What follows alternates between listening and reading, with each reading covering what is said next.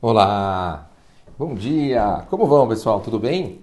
Como vão as queridas mamães, papais, pessoal que se preocupa todo dia em trabalhar, conseguir fazer com que a sua casa tenha cada vez mais luz, brachá, sucesso, seja um lugar bastante positivo, um lugar onde as coisas realmente reflitam os atos, que vocês já são pessoas tão boas, que esses atos consigam refletir no clima da casa, nos filhos e assim por diante. Pessoal, é, a paraxá dessa semana é uma paraxá sensacional. Eu vou usar um exemplo dela para a gente conseguir usar a nossa mensagem de chinur, de educação dos nossos filhos para essa semana. Prestem muita atenção. O início da paraxá ele fala o seguinte: Noach tzadik tamim Então essas são as gerações de Noach. Noach ele era um tzadik, uma pessoa um tzadik, um justo, tamim, uma pessoa pura, boa, né? Hayab Dorotav, ele era assim na sua geração. Um pouco mais para frente, quando a Kadosh Baruch Hu vai falar com Noach antes dele entrar na Tevá, numa das eh, comunicações entre Hashem e Noach, Hashem fala para ele: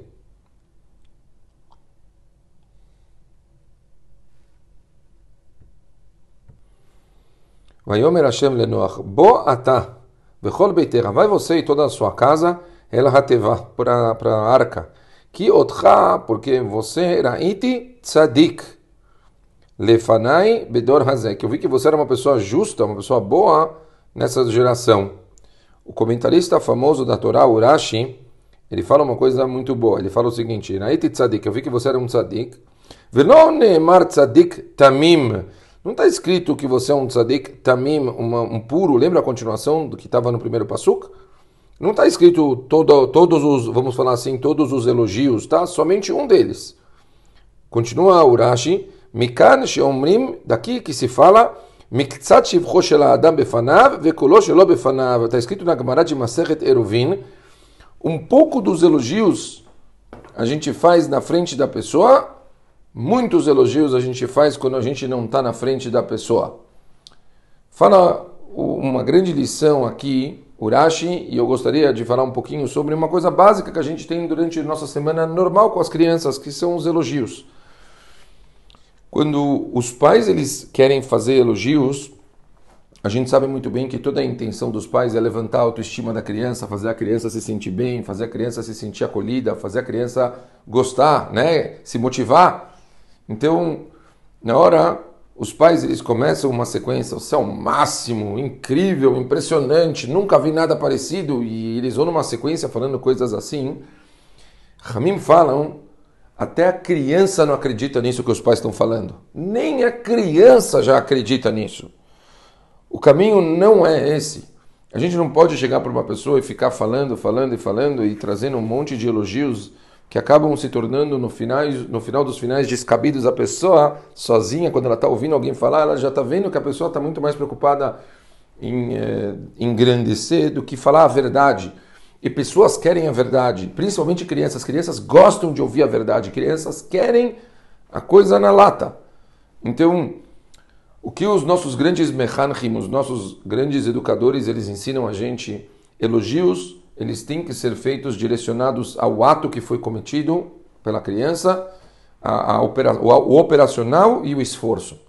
Então, na hora que a criança está fazendo uma coisa, foca muito mais no que foi feito, no, no, no, no ato em si. Não que a criança é incrível, vou ficar falando isso, você é demais, você é incrível, você.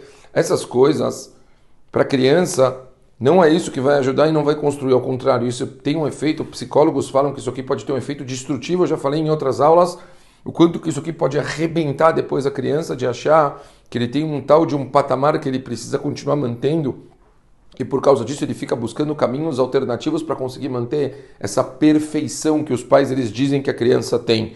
A gente não tem que ir para esse caminho. A gente tem que falar muito mais sobre o que foi. Ah, eu fiz um desenho. Olha, eu percebi esse desenho que você fez, ele é colorido. Eu vi que você fez aqui verde ali, porque você. Ah, o azul é por causa do céu, o verde é a grama. Analisa o que a criança fez. Vê junto com a criança a intenção dela. A criança se sente muito mais feliz de saber que o pai entendeu o objetivo do que ele estava fazendo.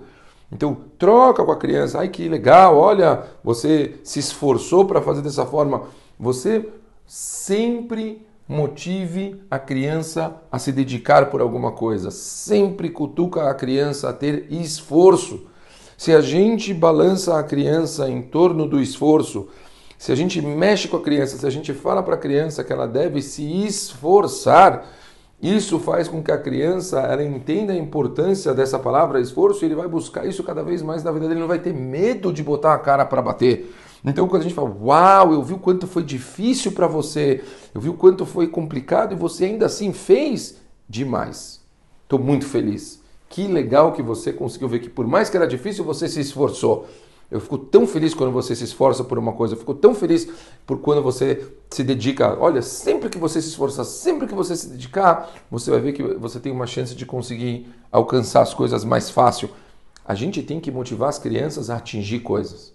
A gente tem que motivar as crianças a acreditarem no potencial deles.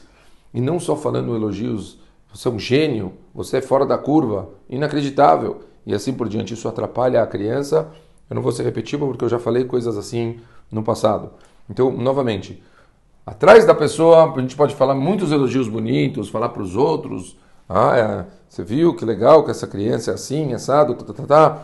Né? Professores, muitas vezes professores, perdão, quando eles recebem pais em reuniões, eles falam, não, seu filho é assim, assado, isso é ótimo. Na frente dos filhos, não, mas não tem problema algum falar as coisas boas.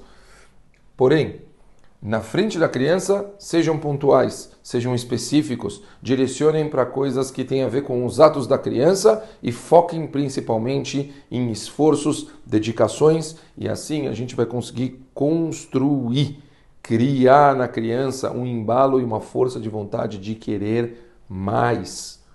Isso é muito importante, ok? Talvez numa próxima oportunidade vale a pena a gente focar um pouco em como fazer as críticas também, pode ser um gancho muito importante. É isso, espero que tenha ficado claro para todo mundo. E qualquer coisa, se alguém tiver alguma dúvida sobre o que eu falei, mande o WhatsApp aí, a gente está aberto a perguntas e, e qualquer tipo de, de, de dificuldade.